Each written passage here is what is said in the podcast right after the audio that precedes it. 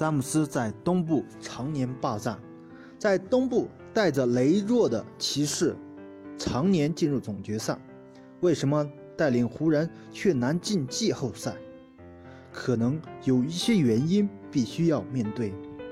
东西部差距太大，这一点任何人都不可忽视。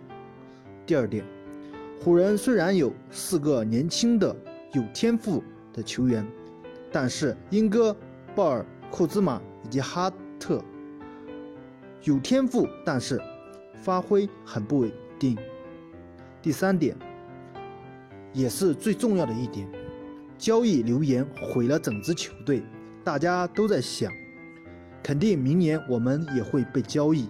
我们留在球队，不如打出漂亮的数据、漂亮的身手，让球队看到我们的闪光点，而不是卖力的去防守、去干苦活、累活。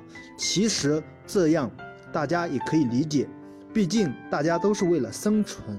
难道现在还傻傻为你卖命吗？所以这是人之常情。湖人走到这一步，简直就是管理层糟糕的决定。